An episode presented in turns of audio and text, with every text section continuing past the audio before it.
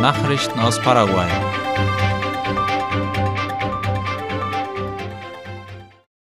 In zehn Departementen soll der Notstand ausgerufen werden. Wie die Zeitung La Nation berichtet, wird voraussichtlich mit einem vom Senat angenommenen Gesetzesentwurf in folgenden Departementen der Notstand ausgerufen: Misiones, Ñembucú, Casapa, Central, Paraguarí, Guairá, Boquerón, Presidente Ayes, Alto Paraguay und Alto Paraná. Jedes Departement wird mit einem Betrag von einer Milliarde Guaraníes ausgestattet. Die Ausnahme bildet Boquerón, dem 2 Milliarden Guaraníes zur Verfügung gestellt wird. Senator Natalicio Chase erklärte, dass die Mittel aus dem Staatshaushalt kommen werden. Der Gesetzentwurf wird nun der Abgeordnetenkammer zur Genehmigung oder Ablehnung vorgelehnt. Paraguayische Post bringt weihnachtliche Briefmarken in Umlauf. Darüber berichtet die staatliche Nachrichtenagentur EP Paraguay. Weihnachten sei eines der wichtigsten Feiertage im Kalender, nicht nur auf nationaler Ebene, sondern auch weltweit, sagte die Vorsitzende der paraguayischen Post Nidia Lopez. Für die Briefmarken wurden die Werke des Künstlers Matthias Hugo Penaggio Figueredo verwendet, der mit Acrylfarben auf Leinwand malt. Insgesamt werden 6000 dieser Briefmarken in Umlauf gebracht. KQP bereitet sich auf die diesjährigen Feierlichkeiten vor. Dazu gehört auch der Startschuss der Kampagne KQP 2023, wie IP Paraguay schreibt. Dabei handelt es sich um eine Operation, bei der mehrere Institutionen zusammenarbeiten, um eine sichere Pilgerreise für die Menschen zu gewährleisten. Der Bürgermeister von KQP, Diego Riveros, erklärte, die Stadt treffe bereits Vorkehrung für den großen Besucheransturm. Reveros gab an, dass sich die 70.000 Einwohner zählende Stadt auf die Aufnahme von etwa 1.200.000 Menschen vorbereitet, die in einem Zeitraum von 15 bis 20 Tagen anreisen könnten. Bananenbauern fordern die Zahlung ihrer Produkte. Eine Gruppe von Bananenbauern aus dem Departement San Pedro hat sich gestern vor der argentinischen Botschaft versammelt.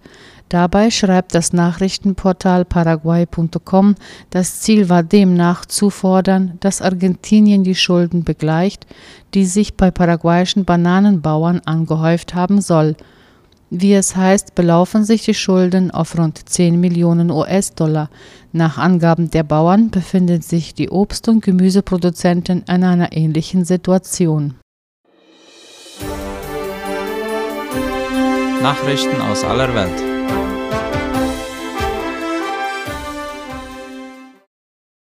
Israel meldet Angriff auf das Haus von Hamas-Chef Haniya. Die israelische Armee hat nach eigenen Angaben im Gazastreifen das Haus vom Hamas-Chef Ismail Haniyeh angegriffen. Darüber schreibt der ORF. Das Gebäude sei als Terrorinfrastruktur verwendet worden und habe als Treffpunkt für ranghohe Hamas-Führer gedient, teilte das Militär heute mit. Von dem Haus aus seien auch Anschläge auf israelische Zivilisten und Soldaten geleitet worden, hieß es. Das Gebäude wurde laut Militär mit Kampfjets angegriffen. Hania ist seit 2017 Vorsitzender der Hamas-Politbüros. Er lebt mit seiner Familie seit Jahren in Katar.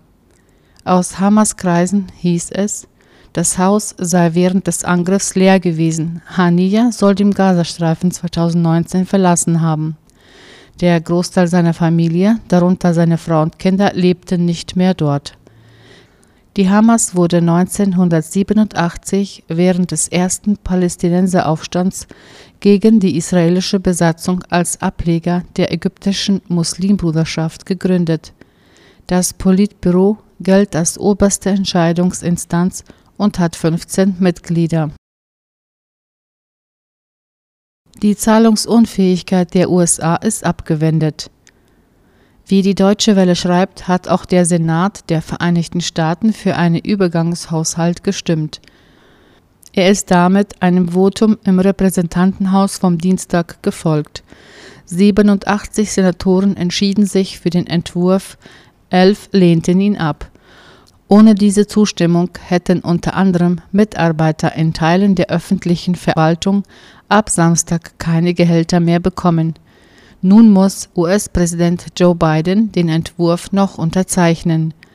Der Übergangshaushalt klammert allerdings die von Biden beantragten finanziellen Unterstützungen für Israel und die Ukraine genauso aus wie neue Gelder für den US-Grenzschutz zu Mexiko. Über diese Punkte müsste später ebenso separat entschieden werden wie über einen regulären Haushalt mit längerer Laufzeit. Der Entwurf des Übergangshaushalts sieht vor, dass rund ein Fünftel der Gelder für Regierungsgeschäfte und Bundesbehörden bis zum 19. Januar finanziert wird. Die anderen vier Fünftel werden bis zum 2. Februar finanziert. USA und China nehmen militärische Kommunikation wieder auf. Laut der Deutschen Welle haben US-Präsident Joe Biden und der chinesische Staatschef Xi Jinping vier Stunden lang Zeit miteinander verbracht, in Beratungen, bei einem gemeinsamen Abendessen und einem Spaziergang durch den Garten. Nach der Begegnung schrieb der amerikanische Präsident in den sozialen Netzwerken, die Gespräche gehörten zu den konstruktivsten und produktivsten, die er je mit Xi geführt habe. Bei ihren Beratungen vereinbarten die Staatsmänner eine Wiederaufnahme hochrangiger Gespräche zwischen den Streitkräften beider Länder.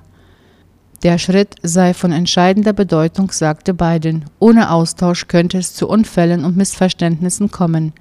Im August 2022 hatte die Regierung in Peking die militärischen Kontakte abgebrochen, nach dem Besuch der damaligen Vorsitzenden des US-Repräsentantenhauses Nancy Pelosi in der Republik China auf Taiwan.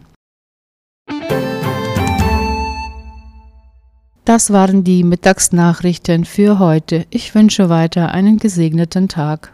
Auf Wiederhören.